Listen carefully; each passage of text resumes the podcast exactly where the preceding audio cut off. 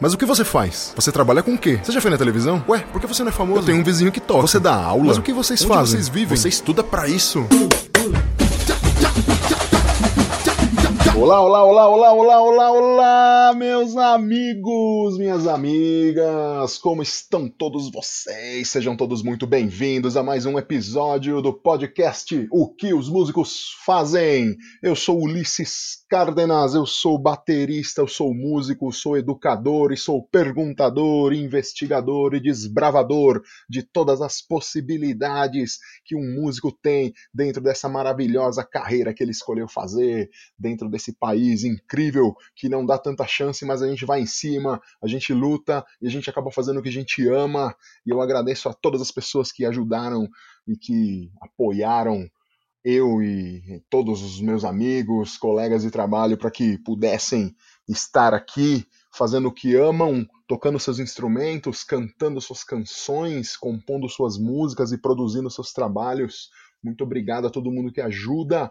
E eu estou aqui hoje para trazer dois camaradas muito legais. Ah, mas antes disso eu tô me esquecendo aqui, né, meu, das minhas redes sociais, cara. Eu sou o Ulisses, e vocês têm que entrar lá no arroba ulisses.cardenas.drums no Instagram, não se esqueçam, tá?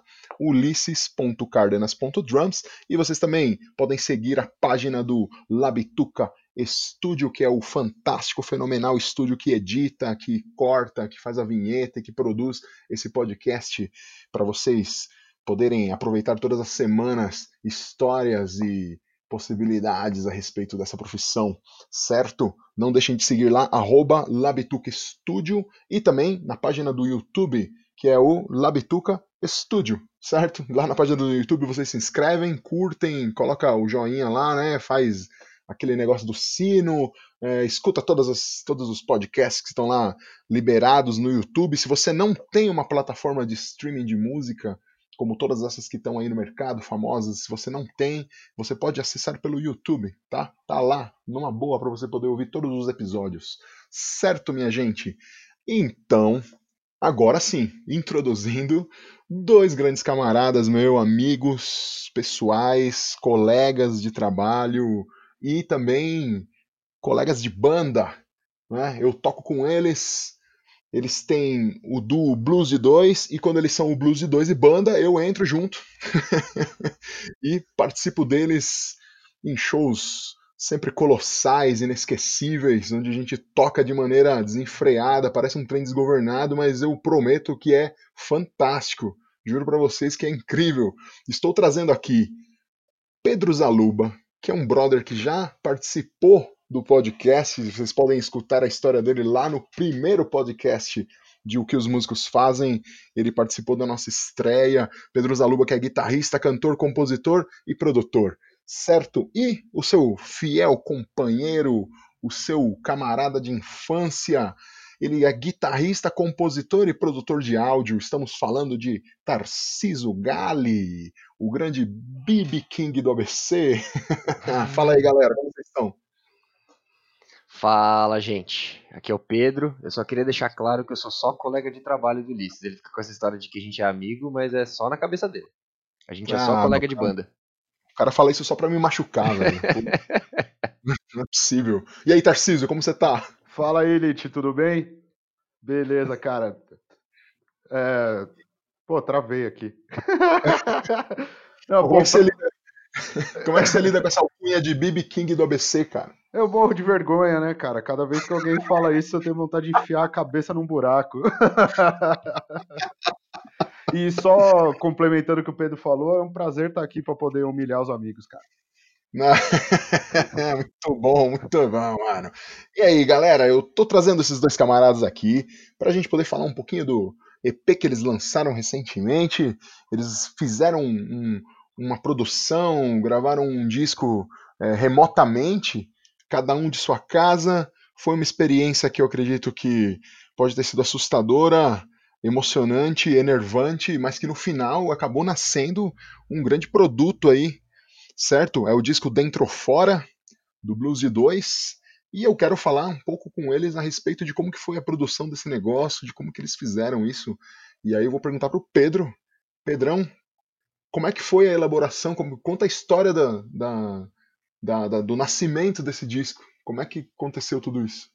Cara, a gente já conversava sobre é, fazer um disco, ou EP ou disco, enfim, um trabalho autoral, já desde os primórdios do Blues de 2, né? A gente tem praticamente três anos de existência, e logo no, no finalzinho do primeiro ano a gente já começou com esse papo de, ah, putz, vamos a gente precisa lançar um bagulho nosso, precisa começar a fazer umas músicas tal, para poder dar um passo um pouco diferente, né, do, do que a gente estava.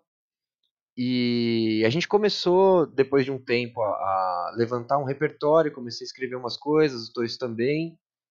É, e a ideia original era fazer com a banda, né? Porque até aí a gente já tinha, já tocava com a banda no formato do sexteto, né? Além de, de bateria e baixo, né? Com Ulisses na bateria. É, a gente já tinha os metais também, né, trompete e saxofone. Então a gente queria fazer um disco nessa formação, basicamente, né? Claro que nem todas as músicas, mas enfim, se apoiando nessa, nessa ideia. Né?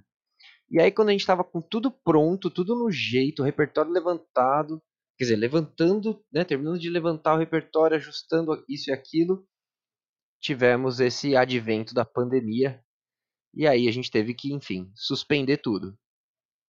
E aí nessa a gente, enfim, passou um mês aí com isso, né, suspenso, mas depois começou a conversar de novo, pô, vamos fazer um EP e só duo? Porque já que, né, enfim, vamos ter que esperar aí, os planos ficaram, né, uh, distantes de gravar um disco com a banda, vamos tentar gravar um, um EP e com o duo só. Né? Aí começamos esse lenga-lenga aí de, ah, putz, que música, qual, não sei o que, ah, bom, essa, essa, essa, tá, beleza, tá pronta, né? Aquele, enfim, quem já tentou gravar alguma coisa sabe que essa parte é um, é meio que um parto, assim. Né? O que vem depois é bem mais fácil. E aí, enfim, sentamos e começamos a gravar. Fazer umas ideias, uns rascunhos. E aí quando a gente viu, meio que o disco tava pronto. Foi, foi assim na minha cabeça, pelo menos. O que, que você acha, Tuis? É, foi bem por aí, cara. Tem, tem música que entrou no EP que já estava pronta esperando para gravar no formato com a banda. Tem música que a gente não tinha ainda, né? Que a gente começou ela do zero agora na, na quarentena e, e já pensando nela pro duo, já pensando nela pro EP. E é, é legal de falar que assim, a intenção original era gravar com a banda porque era muito tranquilo, a gente tinha o estúdio na mão, né? Dava para gravar aí no lab e tal. Mas depois para gravar seis músicos remotamente, eu acho que ia ser uma dificuldade técnica muito grande que corria o risco até de comprometer o resultado, né? Foi aí que a gente optou por ficar no duo e também voltar para as origens do blues de dois um pouco foi, foi curioso, né? Porque a gente tem quase três anos de, de, de estrada só que dois anos e meio desse, desse tempo aí a gente já toca com banda. É mais ou menos isso, né, Pedro? Mais ou menos, mais ou menos. É. E já pegando esse gancho, então, cara, aproveita e conta para as pessoas como que é, como que é a história dessa banda, desse duo, na verdade, né? Como que, como que vocês começaram ele? Porque é, se vocês gravaram um disco em duo, significa que voltaram às raízes. Então, como é que começou essa, essa uma dupla de blues? Como é que vocês criaram isso? Qual, qual que é a, qual que é a razão disso e, e como que a gente virou uma banda depois? Cara, é, eu acho que é legal falar assim, o, o, eu e o Pedro, a gente é amigo há muito tempo, amigo de adolescência, assim, a gente se conheceu numa, numa loja de discos que eu trabalhava lá no centro de Santo André, e já rolou uma amizade logo de cara, porque era uma época que a gente estava descobrindo muita banda, né, como era uma loja de discos, sempre tinha muita referência diferente, a gente estava sempre conversando sobre música, e aí passou um tempo e a gente já começou a tocar junto, porque o Pedro já tocava desde criança, eu tocava fazia uns anos, e o Blues de Dois já tinha existido, na verdade, cara. Porque mais ou menos nessa época aí, quando a gente tinha uns 17, 18 anos, a gente chegou a fazer umas gigs, a gente tocou nos bar de comédia, abriu pro cara do X-Tudo, foi uma loucura. E aí, em 2007, é, eu não estava tocando, o Pedro tocava com, tava com outras bandas e tal, eu não estava tocando. Aí, um belo dia, a gente se encontrou e falou, porra, cara, a gente precisava tocar junto, fazer um som, se divertir aí e tal. E começou a fazer uns ensaios. E, putz, sei lá, um mês, um mês e meio de ensaio, a gente já tava com gig marcada. Isso foi lá em, em 2017, né? E... Isso, setembro. Setembro, é, setembro foi a primeira gig. E aí no final de 2007, a gente já entrou com essa formação de quarteto. Que aí a gente convidou você para a bateria, o Stefano pro, pro baixo e fez aquela primeira gig lá no Apóstrofe, né? Altamente barulhenta, sim. desenfreada. Sim, sim, trem desgovernado. é um trem, um trem desgovernado do bem, viu, gente? É um bagulho que vocês têm que ver como é. É... Né? A gente falando aqui, todo mundo vai pensar que nós é ruim, né? Mas não é. a gente é só bem barulhento. É, bem barulhento. E, e aí é. foi, foi, rolando, né? Um, um tempo depois a gente resolveu trazer mais uma galera. Foi aí que a gente chamou o Cláudio e o, e o Anderson. Aí eu acho que é legal do Pedro contar, porque ele que trouxe, ele que conhecia os caras. Então, o, quando, na, na verdade, assim, só para complementar, é, a ideia a original que a gente teve, quando ah, pô, vamos fazer um negócio com banda, foi tipo, ah, vamos, eventualmente a gente chama um bateria e um baixista, né? Aí a gente fica mudando os caras, tal, né? Enfim, né? essa era a ideia original. Ah, vamos fazer esse primeiro com Ulisses e com Stefano, né? Cara, acabou o show, mas não deu três segundos. Juntei com o dois, e aí, é banda? Ah, é banda. Então, tipo, foi muito instantâneo, assim. A gente nem cogitou a hipótese de, de continuar pensando em trocar para fazer sazonal, assim. Né? E aí, nessa, depois de um tempinho, né, eu, eu já conhecia, enfim, sou músico há bastante tempo, já toquei com muita coisa, muita gente diferente, muitos estilos diferentes. Então conheço muitos músicos diferentes, né? E eu sempre pirei na, em naipe de metal, assim, sempre pirei. E ah, aí também. E o blues comporta, né? Assim, enfim, você tem os maiores artistas, todos eles usavam bandas enormes e tal. Aí troquei uma ideia com os caras, falei, pô, vocês não topam fazer um trampo de blues aí e tal, não sei o quê? É, a gente é barulhento, mas a gente é legal, a gente é limpinho. E os caras toparam. E aí, enfim, aí virou o sexteto, famoso sexteto. Que também, assim, foi da noite pro dia, sei lá, beleza, daqui duas semanas tem ensaio, as músicas estão aqui, ó. Pumba. E aí foi. Loucura total. é, eu tenho que admitir que, graças ao Pedro aí, eu, eu, realizei um sonho da minha vida também, que era tocar com um naipe de metais, cara. Foi, eu lembro que a primeira apresentação foi um treco assim fenomenal, cara. Fiquei impactado, fiquei, fiquei emocionado, assim. Terminou o negócio, falei não, não, não, a banda vai ter que ser só assim. Mas aí financeiramente são outras conversas, né? É, financeiramente acaba... tem toda a logística também, né? Porque é bem mais equipe, você tem agenda de seis pessoas para administrar, é loucura. Sim, sim. É, cara, isso, isso é uma, uma dificuldade, né, entre bandas, né? Eu acredito que vocês podiam contar um pouquinho da história de como é só em dois, né? Ser muito mais fácil do que do, do, que do que uma banda completa, né, cara? Vocês sentiram diferença na hora que vocês montaram banda? Cara, além da, da diferença do, do som, né? Que, pô, lógico, muito mais cheio, muito mais corpo, pressão e tal. É, eu acho que acaba englobando toda uma questão de organização, né? Porque é o, é o dobro de gente ali, precisa coordenar horários de, de ensaio e agenda para fazer show e tal. Mas eu acho que a grande diferença é, é, essa, assim. Lá no começo teve que, que rolar um processo de, de adaptação, né? De todo mundo tocar junto e tal, porque eu e o Pedro a gente já tocava junto fazia tempo, já tinha tocado há, há muitos anos, mas eu nunca tinha tocado com você, por exemplo, né, Lit? A gente tinha feito umas jams, eu acho. Sim, sim. Umas jams bem estranhas, assim. É, gente estranha, em lugares estranhos. Festa estranha com jeito esquisita, né, cara? É, isso aí. Mas eu acho que e, e essa foi a diferença principal que eu senti, e foi essa, esse mesmo processo quando a gente começou a fazer o sexteto também. Foi bem uma questão de, de adaptação, assim. Uhum. E acho que vale a pena falar pra galera é, a, respeito da, a respeito de você, você poderia, né, Tarciso, falar um pouquinho de, do que, que é uma produção de uma banda, como é que. Você falou de logística, de, de, é, de, de, agendas e tal. Eu acho que muita gente que está ouvindo e que está começando quer ter uma banda, mas não pensa nisso, né? Não, não para para pensar em todo o trabalho que tem para poder um show acontecer. Para desde agendar o show com, com, com o contratante, com, com a pessoa do bar ou do festival, ou seja lá onde for que a gente vai tocar, é, decidir qual vai ser o cachê, decidir o que, que vai ter para comer e beber, pelo menos, todas essas coisas, né? É, dá, uma, dá uma geral aí, porque eu acredito que muita gente que está ouvindo vai se deparar com esses problemas sem, sem prévio aviso, assim como aconteceu comigo na minha vida e talvez tenha acontecido com vocês quando a gente começou nessa doideira aí de, de, de querer ser músico. é, sim, eu acho que é, é uma questão interessante, assim, porque tem muita coisa envolvida nisso que você falou, cara.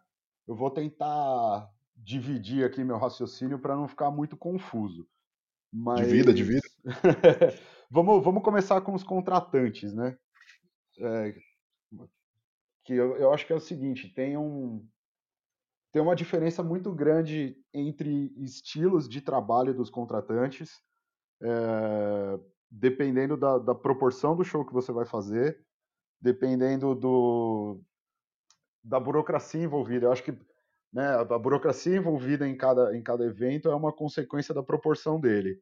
Então, quando a gente vai agendar alguma coisa em, em bar, em restaurante, cafés no geral, assim, costuma ser costuma ser mais fácil, porque o contato é mais pessoal. Normalmente você está falando com, com o próprio dono do estabelecimento, então é um cara que ele, que ele tem uma ideia ali do que quer, né? Por exemplo, o que acontece muito com o Blues de dois é de falar, ó, eu quero uma apresentação que dure três horas, qual que é o cachê de vocês? Ou então ele já vem com um cachê definido, ele fala, posso pagar tanto, ver se interessa, ver se rola. E normalmente com essa galera dos estabelecimentos é assim. Agora, quando vai fazer festival, por exemplo, ano passado a gente fez um festival que foi muito legal lá em Campos do Jordão, que era o festival de música da Fundação Lia Maria Aguiar, que é uma fundação lá da, da cidade, claro, lá de Campos do Jordão. E é uma fundação legal que é para as crianças lá da, da região, da comunidade, dá aula de música, dá aula de dança, de teatro, enfim, profissionaliza as crianças no caminho da arte. E uma vez por ano eles fazem esse festival. Chegaram até o, o Blues de Dois fazendo uma pesquisa na internet lá de, de, artistas de blues de São Paulo, viram umas fotos da gente tocando num bar e, e acabaram entrando em contato. Aí a coisa já é bem mais burocrática. Tem todo um tem toda uma programação é, do, do, da logística do dia do show, mas tem toda uma coisa anterior. Você precisa assinar contratos é, em várias vias, enviar pelo correio, é uma coisa bem mais bem mais quadrada assim de se fazer, sabe? Mas também é bem mais tem um padrão de produção, eu não, eu não, não queria usar essa palavra porque não é essa, assim, eu ia falar que é um nível de produção mais elevado porque, sei lá, bicho, tem camarim, tem horário de passagem de som, você chega para tocar, tem técnico de som, técnico de luz, né? É, a gente tinha pedido uns equipamentos para fazer o show, chegou lá, tinha coisa melhor do que, do que os equipamentos que a gente tinha pedido. Então varia é muito. Produção, é uma produção mais estruturada, né? Essa era a palavra que eu queria, é mais estruturada, é tudo mais pensado, envolve mais profissionais, né? É, e eu acho no caso, no caso tem que ter CNPJ, assim, em alguns, em alguns momentos, você tem que ter empresa aberta? Tem que ter empresa aberta, cara. Para assinar o contrato, você, você assina como pessoa jurídica. E você acha que todas as bandas que estão começando, que, que querem fazer um trabalho sério, que tá, que tá, que tá, na, que quer entrar na estrada, a banda precisa ter um CNPJ, ou pelo menos o produtor da banda, né, um integrante da banda, tem que ter uma empresa aberta para poder fazer isso? Ou tem outro jeito de fazer? Cara, eu acho que isso traz traz um nível de profissionalismo que é bem interessante, assim, sabe? É... Realmente demonstra que você está mirando num caminho profissional com aquela banda ou com aquele projeto ou o que for, né? É, juridicamente, eu não tenho certeza de como funciona. Eu não sei se precisa ser alguém da banda com o CNPJ, se pode ser o produtor, se pode ser o empresário. Isso, isso eu não tenho certeza absoluta de como é mas sem dúvida que em alguns momentos o CNPJ vai ser necessário e, e você ter esse CNPJ indica que você está seguindo, tá, tá buscando seguir um caminho de profissionalização. Bacana, bacana. Você falou sobre, né, ali, sobre entrar em contato com os, com os, com os donos de estabelecimentos, né, e definir algumas coisas assim. Você acha que em que momento que a banda, porque, porque como você falou, tem, tem, tem lugares que você vai chegar lá, levar teu release, trocar uma ideia para tocar, e o cara vai falar, ó, aqui eu só posso pagar 500 reais pra banda. Uhum. Pô, uma banda tem sete pessoas. Aí você, já fica meio bolado, né? E, e, é aquilo lá, ó, posso pagar 500 reais aqui pra banda. E é isso. Em outros lugares dá para negociar. Em que momento da carreira da banda, em que momento você poderia dizer pros camaradinha novo aí, pras camaradinhas, é, em que momento que você pode chegar e falar, não, não, cara, eu, eu cobro tanto, senão não rola? Ah, cara, isso é uma coisa muito muito complicada, Lite, porque primeiro que isso tem que estar tá muito bem conversado entre os membros da banda, né? É, estabelecer isso como um como um protocolo da banda, falar, ó, por menos de tanto a gente não toca.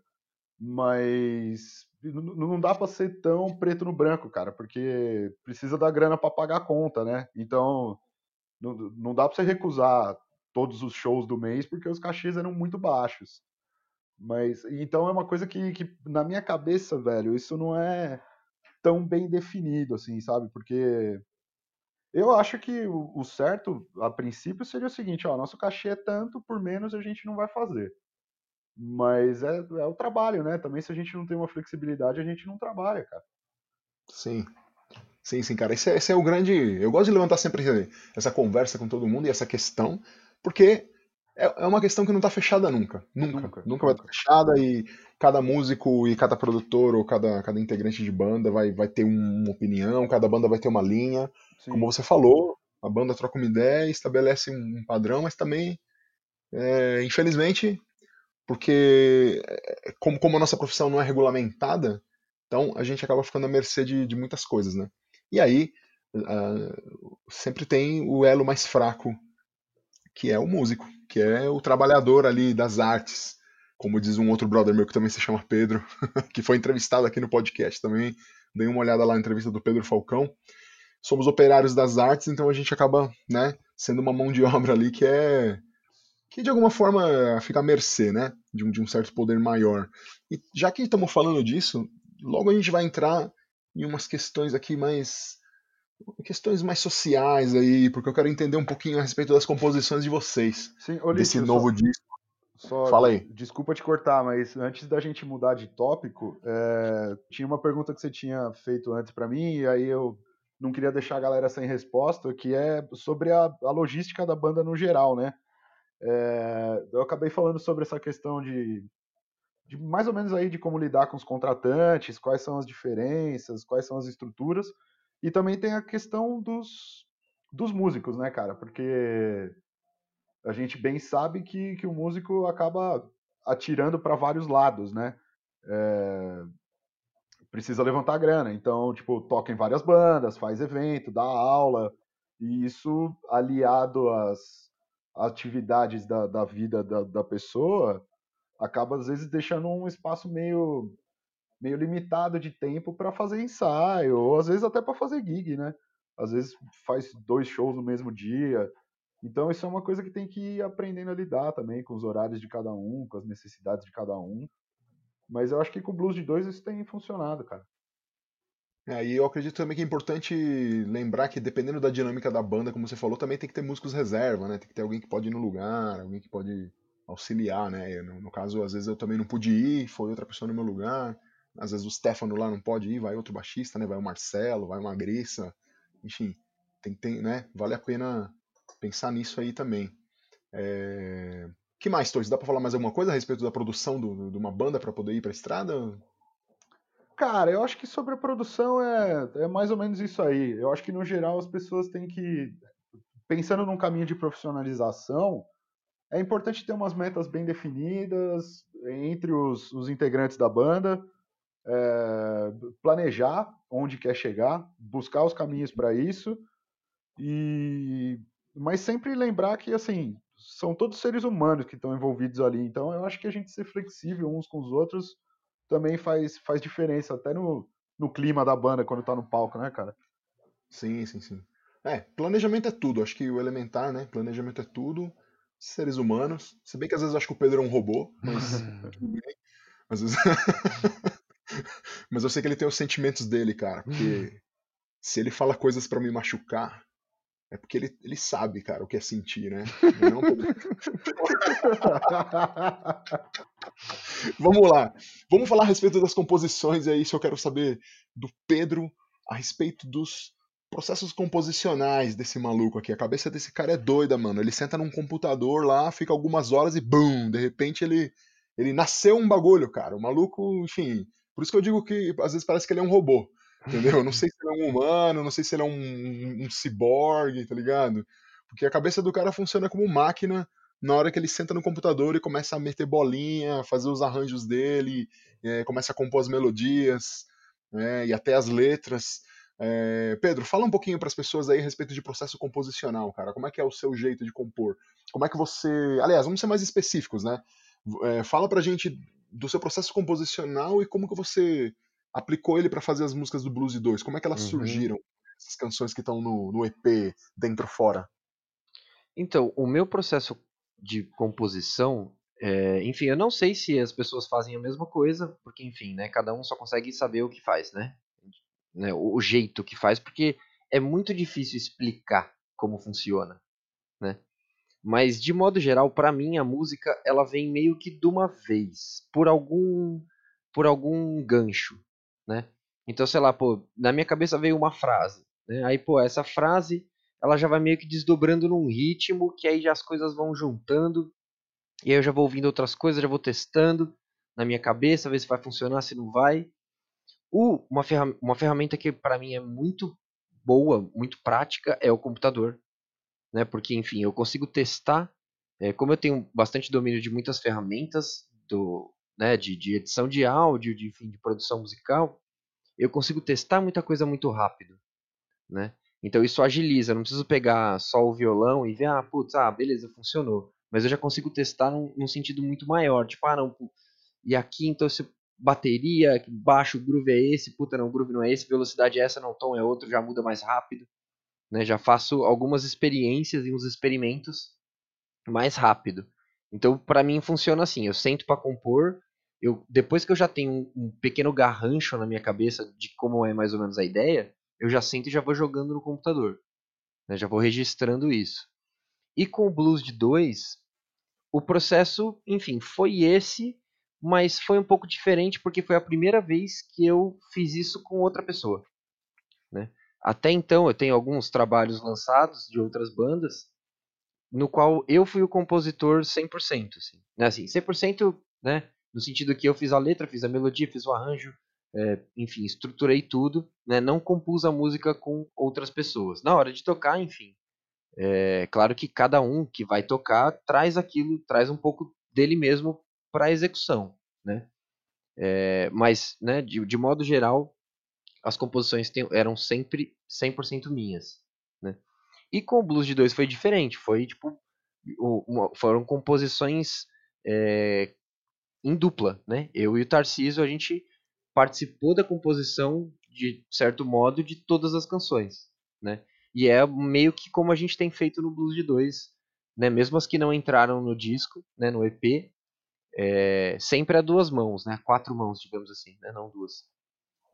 E só que no caso do Blues de 2 foi muito louco porque a gente já tinha algumas ideias, alguns garranchos, alguns rabiscos é, de coisas já antes da pandemia, mas tem algumas coisas aí que, tipo, ou estavam só bem por cima ou nem existiam, né?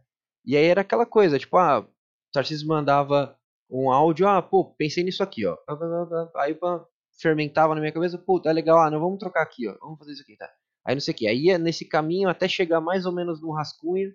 Aí, ô, atenção, vou montar aqui. Aí montava o garrancho da música, mandava para ele, ah, pô, é isso aqui? Ah, não é, ah, tem que ter mais guitarra aqui. Ah, não, vamos tirar essa parte aqui. Ah, não, pô, vamos pôr um solo aqui, né? E a gente ia nesse caminho, assim, do tipo, eu fazia o garrancho no computador, mandava para ele, ele devolvia um feedback, a gente ajustava, E a, com a letra também. Ele escrevia um negócio da letra, eu via, ah, não, puta, vamos tirar isso aqui, vamos pôr isso aqui, ah, não, aí, né? E ficava nesse leve trás de informações aí. E isso foi muito novo para mim. Uma porque a gente estava fazendo isso remoto e em dupla. Né? Uhum. E esse disco, cara, apesar de da banda do Du se chamar Blues de Dois, você considera esse disco um disco de blues? Não, não. Eu acho que. É... Enfim, eu, eu, na verdade, eu, eu nem considero o Blues de Dois como uma banda de blues, no sentido de não ter cabre, cabresto. Né? A gente tem um estilo que é o qual a gente se baseia, porque é o estilo que eu toco quando eu toco guitarra, é o estilo que o Toys toca quando toca guitarra. Né? Então isso permeia a nossa linguagem. As coisas que a gente faz têm essa, essa base do blues. Né? É claro que o nosso repertório de show é baseado no blues, mas não só, né? É, é, é blues é, é, é o blues de dois é só uma, um, um, jeito de se comunicar com a ideia do blues, né? Não é a forma do blues necessariamente, mas é a ideia do blues. Uhum. É interessante, cara, interessante, porque o pessoal que vai assistir a gente é, se depara, né?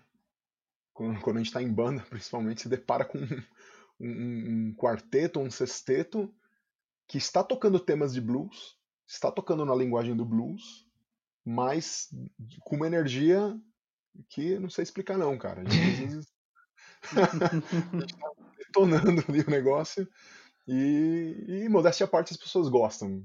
É, é, bem legal. Eu acho que é muito importante quem está ouvindo a gente aqui que tem uma banda e que está começando com uma banda, ou que quer tocar com pessoas e e não entende o que, que por que, que não está dando certo, estamos tocando, mas não fica tão legal, é, são vários fatores, galera. Então, um deles é, é, é, é de que vocês é, precisam estar tocando uh, de maneira satisfatória seus instrumentos, vocês precisam ter intimidade com seu instrumento e tocar seu instrumento. Isso você ganha tocando, isso você vai ganhar tocando na sua casa lá, estudando e tocando com seus amigos na banda, se juntando num quarto, num estúdio e indo fazer shows. Isso você vai ganhar essa intimidade, né? Aí vem a segunda parte, que é a intimidade com o palco, intimidade com estar tá tocando na frente dos outros, a desenvoltura.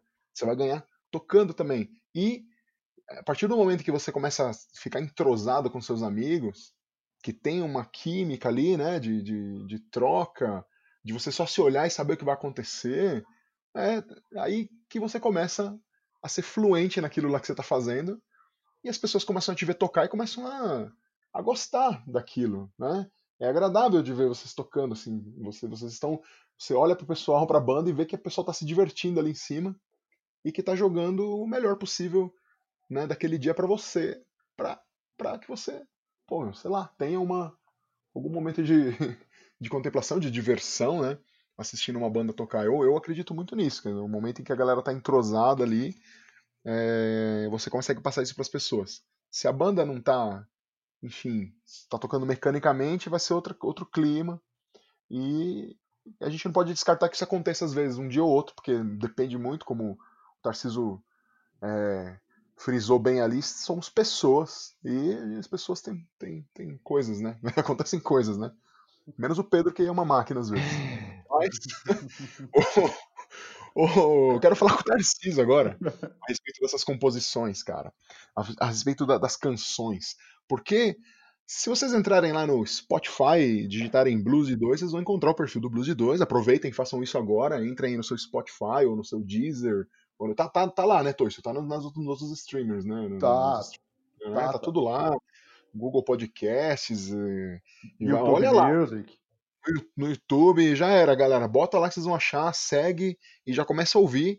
E vocês vão ter lá um. Tem um, tem um enfim, tem um. Como se diz? Algumas coisas escritas. Como é que fala isso aqui, Tois? Como é que chama essa. essa... Gente. Tem um, tem um release. Um release, isso. Tem um release. Entendeu?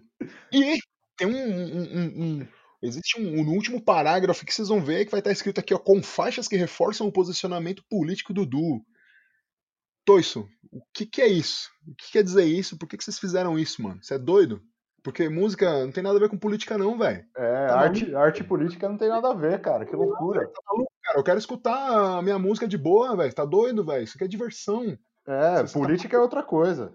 É, é, nada a ver, cara. Vai juntar política música, tá maluco? Pô, bicho, porque eu, eu, eu- entendeu? Eu, eu só quero vir me divertir. É. Tá maluco? Por que, que você fez isso? Explica pra mim. Cara, é- é, na verdade, assim, a gente fez isso porque isso é absolutamente inevitável, né, cara? É...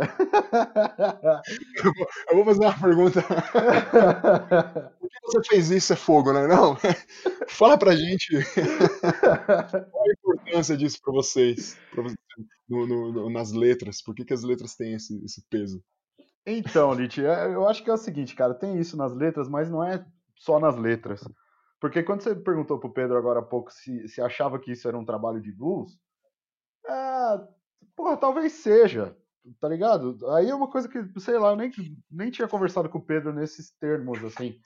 Mas é uma coisa que me passou pela cabeça agora, cara. Pô, tá cheio de, de, de penta menor em cima de acorde dominante nesse disco. É um trampo de blues, velho. Falou um bagulho que eu não tenho a menor ideia do que você tá dizendo e quem tá ouvindo não sabe também, velho. Você, vai ter que. Cara, Você vai ter que explicar de outro jeito. Ah, Mas não vou ter que explicar, vou ter que explicar tudo, tipo, a, progressão harmônica e tal. Basicamente é assim, é um acorde maior com uma, uma escala menor em cima. Aham. É um acorde feliz que você toca uma nota triste. Esse é o blues. Isso é o blues, é isso. Mas assim, Resumindo pra galera, resumindo pra galera aqui, gente, é, os, os- os elementos essenciais do blues estão presentes na música. então, se vocês, ouvem- se vocês ouvem um blues lá do Muddy Waters ou do B.B. King, só pra citar dois caras incríveis e mais famosos, vocês vão ouvir o blues de dois e vão falar: Ah, mas peraí, meu, isso aqui parece. Parece aqueles dois malucos lá. Entendeu? vamos lá, vamos lá. sim, sim. É, mas assim, a gente, a gente não queria fazer um, um disco tradicional de blues, cara, por vários motivos. Porque a gente não é o Muddy Waters, porque a gente não é o B.B. King. E, e aí, porra, bicho, é 2020.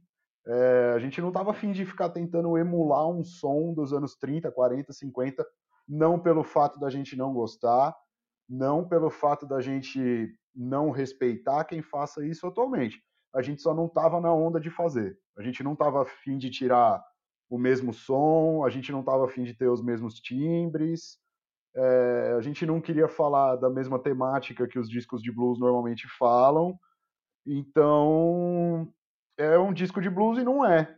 Então, a, a forma dele, a, a, a estética da música e o conteúdo, eles caminham para esse outro lado. Que, inevitavelmente, tinha que ser uma coisa social e acabar esbarrando na política, né? Porque Uhum. não, não tem como, cara. Se a gente não, em 2020, do jeito que o mundo tá, do jeito que o Brasil tá, se a gente não, não se afetar pelas coisas e não reagir, é daqui pro fundo do poço, né? Sim, sim. E naturalmente o blues sempre foi uma voz, né, de luta, uma voz de contestação de um sistema, sempre foi. Então, é, acredito que carregando esse peso aí do blues, é, a- o, o blues de dois, o duo acabou fazendo canções que que falam, obviamente, que, vão- que vai ter a, a mesma, como posso dizer, o mesmo tom de protesto, né, a mesma, tô, tô errado. Não, cara, é, não é. Eu, eu acho que é protesto, mas também é um, é um jeito de desabafar, sabe? É um jeito de, de se posicionar também, porque já que a gente está fazendo um trabalho autoral, é importante que as pessoas saibam o que a gente pensa, né? É, eu acho que é importante a arte entreter, mas eu acho que é importante a arte questionar sempre, claro. É, mas também não é uma banda punk, entendeu? não, não, não é tipo protesto e vamos pichar muro e, e jogar coquetel molotov na, na Paulista. Não, não- não- também nunca foi essa a intenção, senão o Pedro me, me expulsa da banda. Por que não, cara? Eu não entendi, cara. Eu, eu pensei que era. Então vou ter que fazer o que com essa gasolina toda que eu comprei? Deixa- Isso aí você vai ter que arrumar outro, outro caminho, cara. Segura essa revolta. Certo, muito bom, cara, muito bom. Ô Pedro, o que que, que, que você. é, o, o, o que que você pode falar a respeito dessa, dessa, desse conteúdo é, das letras, cara? Você e o Tarcísio fizeram juntos as letras, você ficou mais na música, e pra você, já que eu perguntei pro Tarcísio qual é que é, pra você qual é que é essa, Qual, é, qual é o significado de, de, de, falar desse jeito, né? De, de, de colocar sua posição política nas, nas canções? Cara, eu acho que, assim, o que o Toys falou é bem reflete bem o que a gente pensa, né? Como, como uma dupla, como um, como um artista, né? É, a gente, enfim, estava fazendo um disco autoral, a gente tinha essa oportunidade de comunicar aquilo que a gente pensa, né? É, e tomando como base que a gente está fazendo um estilo que sempre de algum, não sempre, mas assim, é, principalmente na, nas origens dele, é, sempre de protesto, sempre de, de reflexão, né? É, por mais que muitas pessoas não não percebam, porque enfim, era de uma maneira meio disfarçada que o blues fazia isso por motivos que, enfim, não vou entrar no mérito agora, porque senão a gente toma mais um programa. Mas a gente de certo modo se apoiou nesse nessa mesma ideia de, de fazer uma música onde a gente fale alguma coisa, né? Tenha um conteúdo, porque isso também sempre foi um ponto que a gente bateu bastante, né? Do, tá, beleza, a gente vai falar o quê? Então tem que ter conteúdo, né? A gente tem que refletir sobre alguma coisa e sempre tentando de é, refletir de maneira genérica, sem apontar dedo, porque aquele fulano ou outro fulano passa, né? Então qual que é a gênese? O que que não passa? Né? O, o que que é, é uma angústia, vamos falar de uma angústia tal, mas como é que a gente reduz ela para ser uma coisa universal, entre aspas, né? Ser uma coisa que qualquer pessoa consiga se relacionar com. Porque não adianta fazer uma música que vá se relacionar com uma pessoa em um momento, né? Para mim, assim, eu acho que a música ela tem que ser o mais abrangente possível. Quantas vezes a gente já não ouviu música tal de determinado artista e achou que ele estava feliz pelo tom da música ali, e aí depois você vai descobrir que quando o cara fez, pô, a, a música na real falava do bagulho mó triste. Tá? Ele tava tristão quando fez. Então a, a música ela tem que ter essa liberdade de se comunicar do jeito que o ouvinte quiser que ela se comunique, né? Não uma coisa é, simplesmente um, um, uma receita de bolo ali que a pessoa lê e pronto, acabou. Né? Você tira esse elemento tão legal que é você pensar a respeito de um negócio. Né? Você ouvir um negócio e ele te fazer pensar a respeito de alguma coisa. Mesmo que não seja a mesma coisa que o artista pensou. Né? Uhum.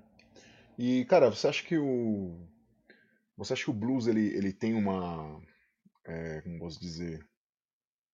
O blues ele tem uma. uma... Eu esqueci a palavra que eu ia usar, cara. Peraí, peraí, peraí, peraí. Ah! Você acha que o blues tem uma obrigação de passar essas mensagens? Você acha que é obrigatório se você é um artista de blues, se você tem uma banda que, que a gênese da banda é por causa do blues? É, é sua obrigação fazer isso? Obrigatório jamais, cara. Jamais. A arte aí, cada um faz do jeito que quer, tá ligado? E. Mas eu acho que não só o blues, mas acho que toda música, toda forma de arte, né? Você, se você pode, faça uma reflexão, né? É claro que tem artes que são um pouco mais massificadas, não que seja ruim ou bom, né?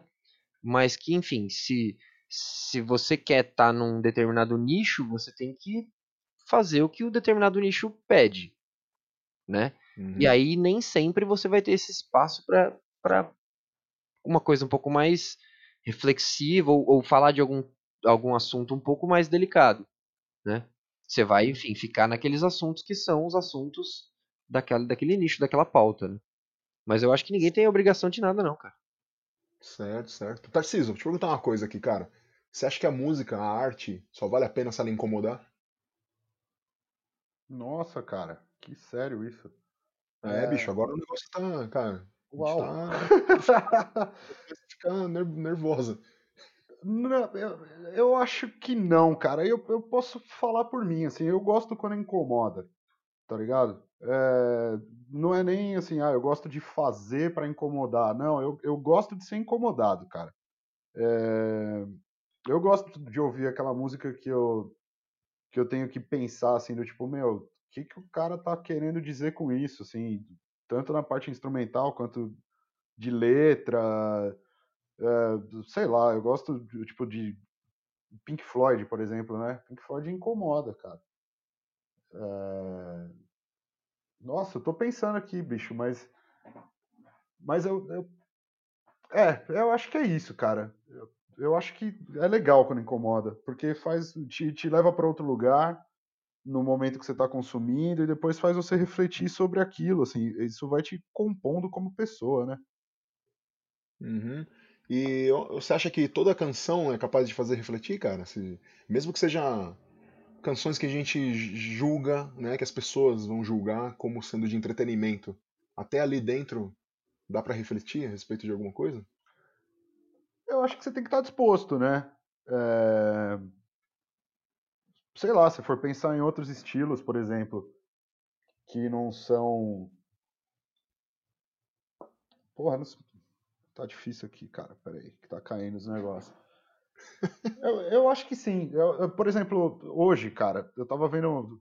Vou usar essa informação só para complementar minha ideia. Eu tava vendo um vídeo daquele Lorde Vinheteiro falando uhum. que o funk torna as pessoas imbecis. Tá ligado? A postura dele era essa, ele tava sentado numa mesa e ele falava: senta aqui e faz eu mudar de ideia. E aí sentou uma pá de funkeiro para trocar ideia lá com ele, falando: cara, não, de repente não é esse caminho aí, tá ligado? Tipo, é, você tem que ver o seguinte, em que contexto que isso está inserido, sabe? Então, uhum. não necessariamente a letra do funk está fazendo, tá falando sobre protesto, sobre revolução social, sei lá, qualquer coisa. Mas às vezes o, o contexto de onde aquela música saiu pode fazer você refletir um pouco, sim, né? Sim, o funk já é uma, uma voz de protesto. Ele existindo já é já é alguma coisa que está incomodando, né? Então já dá para refletir sobre isso. Né? É, eu acho que sim. Eu acho que o funk agora, eu acho que outros estilos no passado, o próprio blues, o samba, o que foi, é, uhum. incomodou, foi proibido, pessoas foram presas, sabe? Então. É. Sim, sim. Falando sobre o blues, inclusive mesmo, a gente, né? A gente toca blues junto, quando se junta, a gente toca blues. Se for pensar na história do blues, o que era antes, as pessoas não, não admitiam que você fosse um, a um local onde estava sendo tocado isso, porque havia a segregação, o racismo e aquela ideologia de que de que as pessoas pretas eram inferiores, é. o negócio era proibido, era, era mal visto, entende? Eu acredito que isso acontece agora. Mas eu te fiz essa pergunta realmente para provocar também, para ouvir é, o que, que todo mundo tem a, a pensar sobre isso né? Você levantou essa, essa bola do funk aí, tem um cara aí que se diz Lorde de alguma coisa e que ele uhum. acha que ele sabe muito e ele tá lá para tentar, de alguma forma, é, diminuir, é, tornar pejorativo ali qualquer termo, tá ligado? Então, não sei, velho. A qualquer momento que você chega e você pensa que você é melhor que o outro, você já tá cagando regra, como se diz, né? E já posso deixar aqui pra galera também mais uma dica, se vocês querem ouvir a respeito de funk, funk brazuca, Dá uma olhada lá no, no meu episódio com o Thiagson, que ele é um camaradinha que faz um estudo acadêmico a respeito do funk, é bem legal, hein? Se você quiser abrir a sua mente ou se irritar, você tem que ouvir esse cara falando. Seguir ele nas redes. então vamos lá. Pedro, quais são os próximos passos do Blues de 2, então? A gente ouviu que vocês começaram como um duo lá em 2017, aí um ano depois vocês me convidaram junto com o Stefano para montar uma banda ali, para fazer um show, e aí virou uma banda, e agora a gente é um sexteto com o Claudião e o Anderson, e a gente ia gravar um disco, né? No, né? A ideia era que a gente tivesse gravado um disco, todo mundo, e acabou virando o disco do Du, que eu acho que é até um desfecho. É um desfecho. Eu não diria que é um desfecho ruim, não, cara. Eu diria que é um desfecho muito bom é, de ter sido assim, interessante, porque começou assim e acabou que o primeiro disco que nasceu, nasceu assim, né? Como, como um, um, o duo que sempre uhum. foi, né? Original. É... Tá lançado aí, tá no Spotify e em todas as outras plataformas para todo mundo ouvir, o dentro fora. Quais são os próximos passos aí? Bom, em, além do, do, disco, é, a gente já tem um clipe disponível no YouTube. Depois acessem lá é, da, do nosso single, De Longe Demais. É, mas os nossos passos são. Esse disco com a banda vai sair um dia ainda. Né? É, não perdi as esperanças. É só a gente esperar um pouquinho ou entender como é que as coisas podem funcionar mais para frente. E faremos esse disco sim, sem dúvida. É, mas nesse meio tempo, como enfim, as coisas não estão promissoras, a gente tá com umas conversas aí, eu e o Toiço, de lançar mais algum material para além do EP. Né? Não sei se talvez um EP, um disco, um single, coleções de singles. Ainda não está muito claro para a gente como é que a gente vai fazer. Mas vai sair mais material, porque enfim, nós somos um saco sem fundo de ideias musicais. Então aproveitaremos ao máximo. E com banda quando der, sem banda quando não der. E fiquem atentos às nossas redes sociais, Blues de Dois Tudo por Extenso, tanto no Instagram, Facebook, é, YouTube, enfim, todas, menos TikTok que a gente não tem ainda. Não sei ah, a gente é muito velho pra isso. É, nosso TikTok. A gente é tiozão pra isso, cara. Não, não, não tá certo. Mas já, enfim, já dei uma olhada. Não, não. estamos em todos os lugares na internet. E como Blues de Dois, tudo por extenso. Né? Dois por escrito, não numeral. Blues de dois. Oi? Blues de dois. Por blues de dois por extenso, né? Por extenso. Claro. E acho que esses são os nossos próximos passos. Até o final do ano deve ter mais coisa aí saindo, mais videoclips, ou mais singles, ou mais, enfim, trabalhos. E quem sabe um dia a gente consegue, consiga montar a nossa orquestra Blues de 2, que é o meu, meu objetivo com o Blues de 2. Não vou parar em seis músicos, não. Vou parar quando der 20. Aí deu, deu, deu pra parar. Vai virar blues de dois e orquestra. Vai ser Blues louco. de isso 2, aí. orquestra e banda, cara. Nossa, cara. A gente vai ser o de Purple. A gente vai virar o de Vai ser Purple. melhor que o de Purple. A gente já é o LED. Né? Caramba, Já rola, é rola por aí que a gente é o LED do PC. É, eu já ouvi falar disso aí também. Beleza, agora a gente perdeu todos os ouvintes que tinham ficado aqui. Ah, que presunção, né, velho? Os caras são doidos, né, velho? Mas vamos lá, então. É isso aí. Meus amigos e minhas amigas, vocês escutaram um pouquinho aí da história do Blues 2. É, eu, eu trouxe eles aqui pra gente poder falar é, desse, desse assunto que é como produzir um disco à distância, como que foi essa história de produzir o disco. O Toiço deu aí umas, umas, umas explanadas a respeito de como que uma banda funciona, como que a gente pode cuidar da logística de uma banda. Entramos aí em momentos de tensão aí, de reflexão. A galera gagueja, mas acaba falando. Elas ficam um pouco com medo, não querem expor opinião, expõem e depois se dá mal nas redes, porque vão escutar isso aqui e vão te falar um monte de bobagem lá no seu inbox. Beleza? Agora, caminhando aqui para os finalmente aqui, vamos para o último bloco que vocês todos esperam.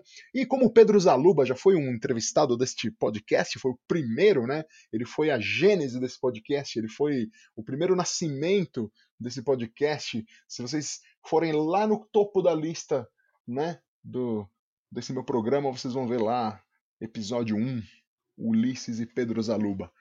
Ouve lá para vocês saberem um pouco da história do Pedro. A gente de alguma maneira, agora aqui com essas perguntas incríveis, a gente vai saber um pouquinho da história do Toiço, do Tarciso, do Bibi Toiço, Uhum. é, Bibi, Bibi Tueso, nos países de fala hispânica. É onde a gente é conhecido por Blues de Deus, né? É, Blu-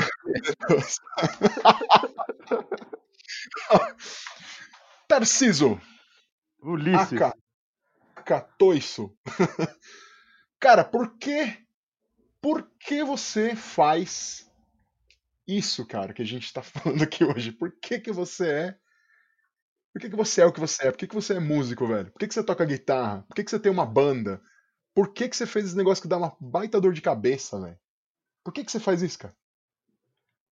Ah, é falta de opção, né, cara? A gente precisa se expressar.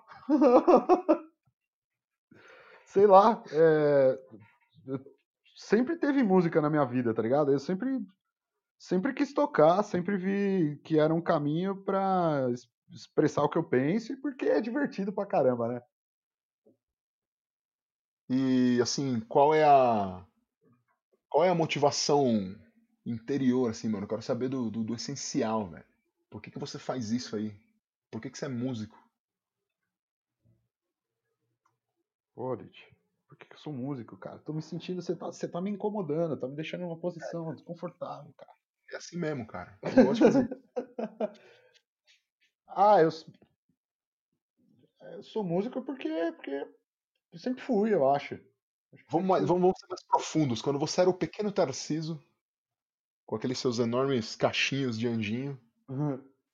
Você não tocava guitarra. Um dia você começou a tocar guitarra. Por que, que você viu a guitarra e você falou, vou pegar esse negócio aí e vou fazer isso, cara? Porque o mundo pra mim era uma grande riff de guitarra, né, cara? Do tipo. É... Pra mim sempre foi libertador, assim, sabe? Você tocar alto, você. Sei lá, atrapalhar os outros, sabe?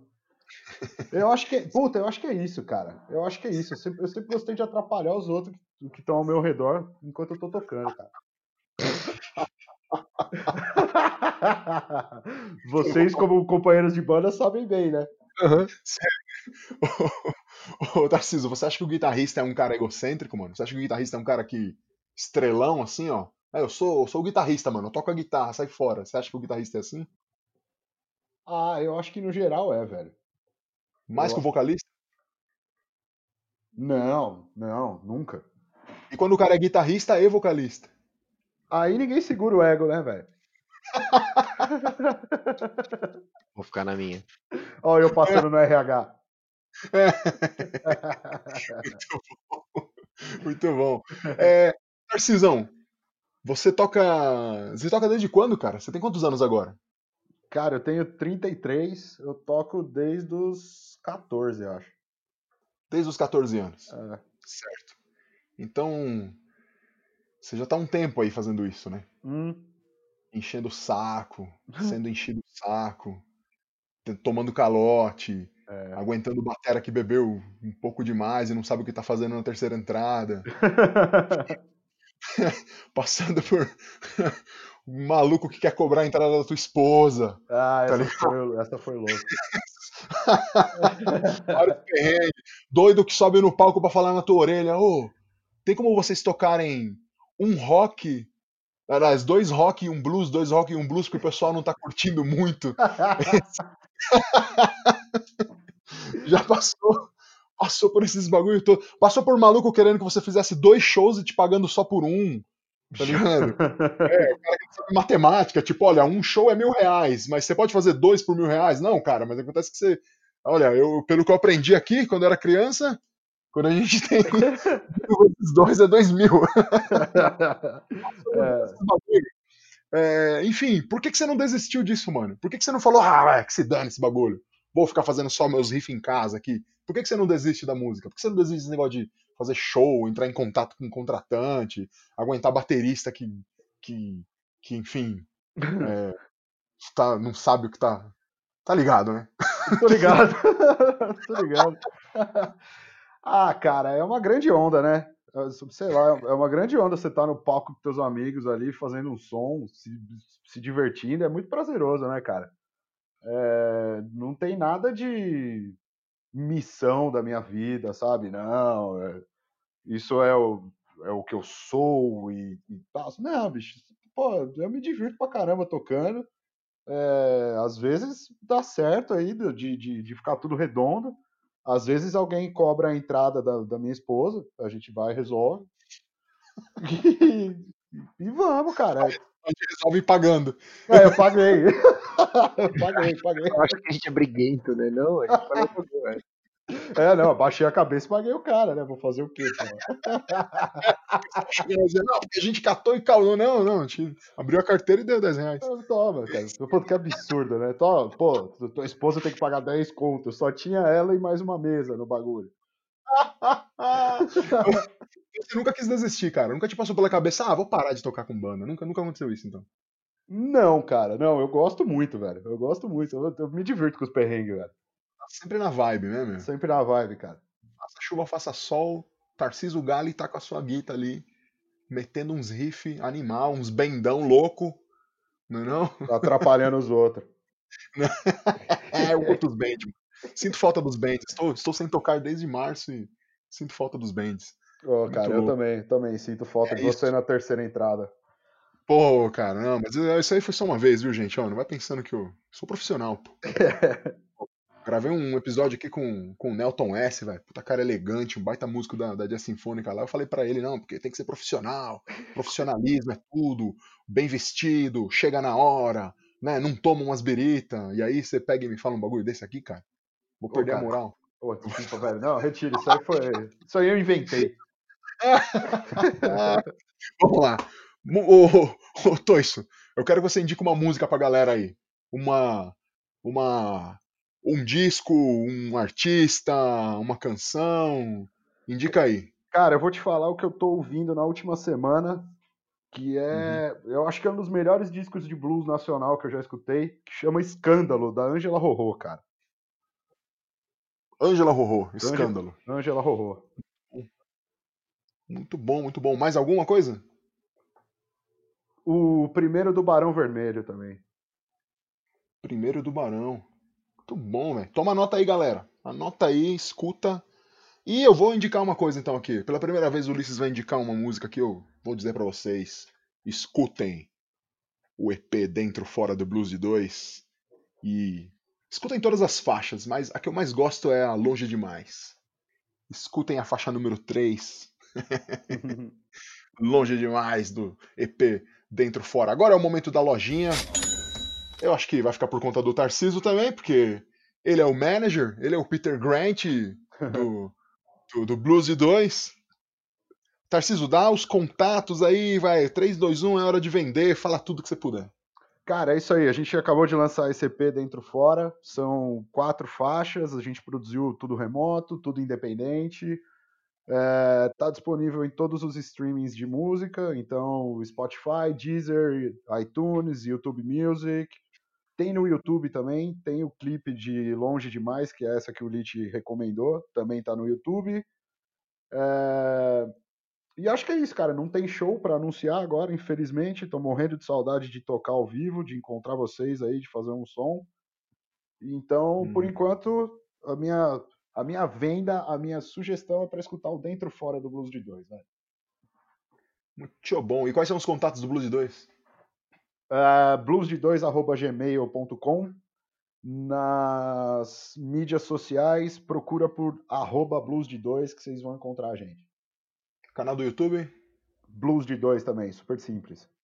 É isso aí, galera. Blues de 2, cara. Digita Blues de 2 em todos os lugares, velho. Acessa lá, curte tudo, compartilha. Segue a página do Instagram do Blues de 2, que é muito legal. Sempre tem lá as fotos, né? Até o momento em que a gente tocou a última vez. Tá tudo lá, tem vídeos, tem, tem teasers muito legais da gente tocando com sexteto, tem teaser da gente tocando em quarteto.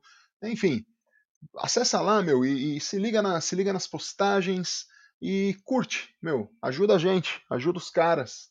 Ajuda os artistas locais, né? É o que eu sempre digo.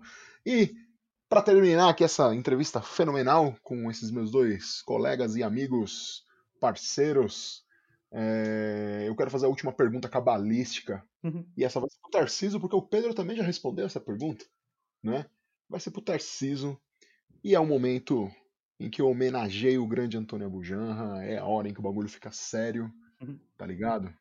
Mas eu não consigo ser ameaçador como ele, né? Então eu vou fazer do meu jeito. Eu vou perguntar pro Toiço, não o que é a vida. Eu, o Abujanra perguntava daquele jeito meio ameaçador, né? O que é a vida, cara? O que é a vida? Me diz o que é a vida pra você. E ele perguntava duas vezes ainda, né? Pra causar mais constrangimento. Não é que eu pergunto uma vez só. Tarciso Gali, fala pros ouvintes aí, pra você, o que é a música? Cara, acho que música é meter o louco, né?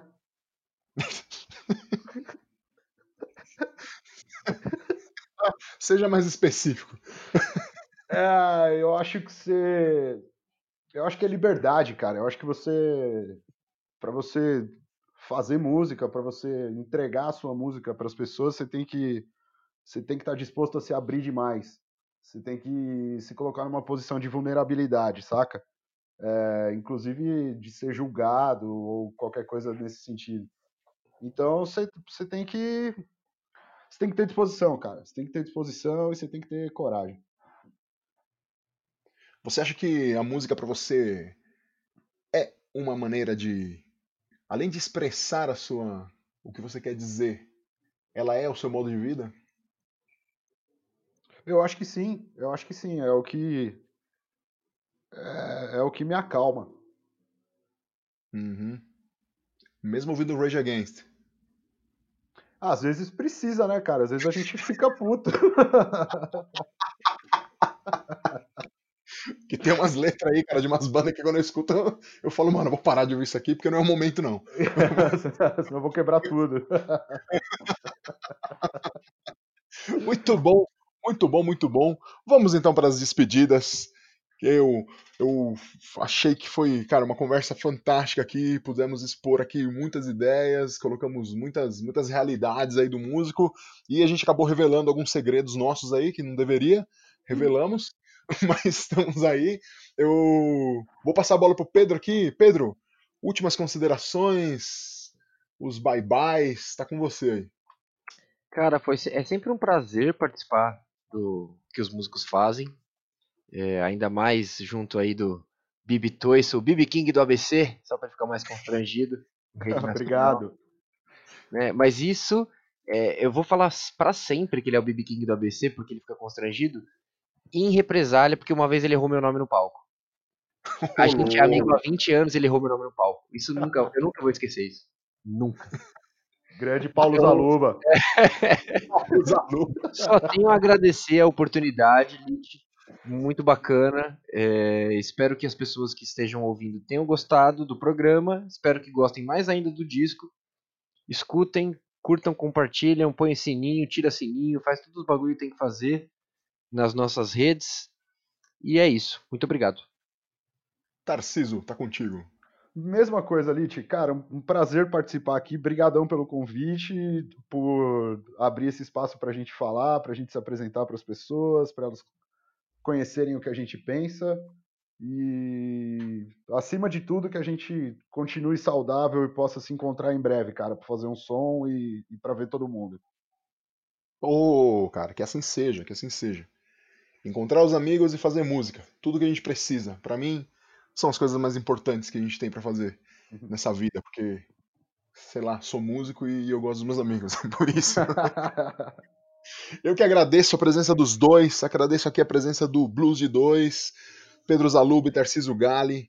Obrigado por terem disposto de um tempo para a gente poder conversar aqui, poder contar algumas histórias, poder mostrar é, o disco para a galera e contar os processos aí de produção desse disco e umas cositas más, não é mesmo? Gente, muito obrigado por vocês terem ouvido, obrigado por, por vocês terem ficado até aqui com a gente, escutando esse podcast durante uma hora.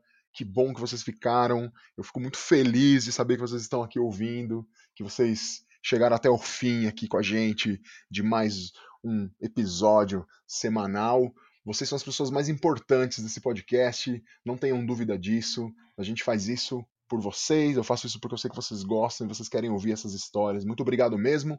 Se você que está ouvindo a gente quer ser músico, tem essa essa, essa, essa inclinação, é, você que ainda está estudando, está aprendendo um instrumento, que quer fazer faculdade, ou que quer ir para o conservatório, que está na sua escola livre aprendendo, é, você que quer se profissionalizar, vem falar com a gente, troca uma ideia, manda um inbox para mim, manda um e-mail, sabe? Pode conversar com todo mundo. O Pedro é professor também, cara. O cara adora falar sobre isso, ele está sempre disposto a ajudar. Eu tô aqui para ajudar vocês não, não, não, não se acanhem, perguntem, pode chegar junto. Eu tô aqui para falar de qualquer coisa, vocês podem trocar ideia a respeito de música sobre qualquer coisa, tá ligado? Se vocês quiserem é, criticar, critica aí. Se quiser apoiar, apoia, me apoia, que vai ser muito bom. Manda suas, suas sugestões, enfim. Quem quiser trocar uma ideia, pode ser pelo Instagram, lá no arroba ulisses.cardenas.drums, ou pode ser pelo e-mail também. Eu tenho um e-mail que é o o que os músicos fazem, arroba gmail.com, certo? O que os músicos fazem, arroba gmail.com. Vocês podem mandar lá perguntas, sugestões, é, críticas, enfim. Vocês podem fazer o que vocês quiserem, cara. Pode fazer o que vocês quiserem. Manda bala, apoia. Não esqueça de acessar lá também o canal do Labituca, certo? E também o Instagram do Labituca, arroba Labituca Studio, o canal do YouTube Labituca Studio. Certo, gente? Compartilha com os amigos, apoiem os artistas locais, é isso, é o que eu sempre digo. Apoiem todo mundo, ajuda seu amigo, aquele teu camarada do bairro que tem uma banda, o outro amigo que é cantora, outra amiga que é cantora, que é pianista, que é guitarrista, que tem uma banda. Ajuda eles, meu. Compartilha, né? Vai no show, é, compra o disco, faz, faz alguma coisa, mano. Né? Ajuda, ajuda, apoia, apoia, apoia, apoia. Apoia. A gente precisa de apoio. A gente não consegue nada sem a ajuda de ninguém. Eu não acredito em meritocracia, porque a gente. É, todo mundo sai. Ninguém sai do mesmo lugar, né? Todo mundo sai em posições diferentes. Então isso não existe. A gente precisa de ajuda de todo mundo. Preciso da ajuda de vocês. O Blues de 2 também precisa da ajuda de vocês. Como vocês vão ajudar? Compartilhando. Beleza? Então é isso aí. Já falei pra caramba. Vamos terminar esse negócio. Bebam muita água. Ok? Tchau! Este programa foi gravado no estúdio Labituca. Produção, edição e direção Pedro Zaluba e Mauro Malatesta. Pauta Ulisses Cárdenas. Façam música, não façam guerra!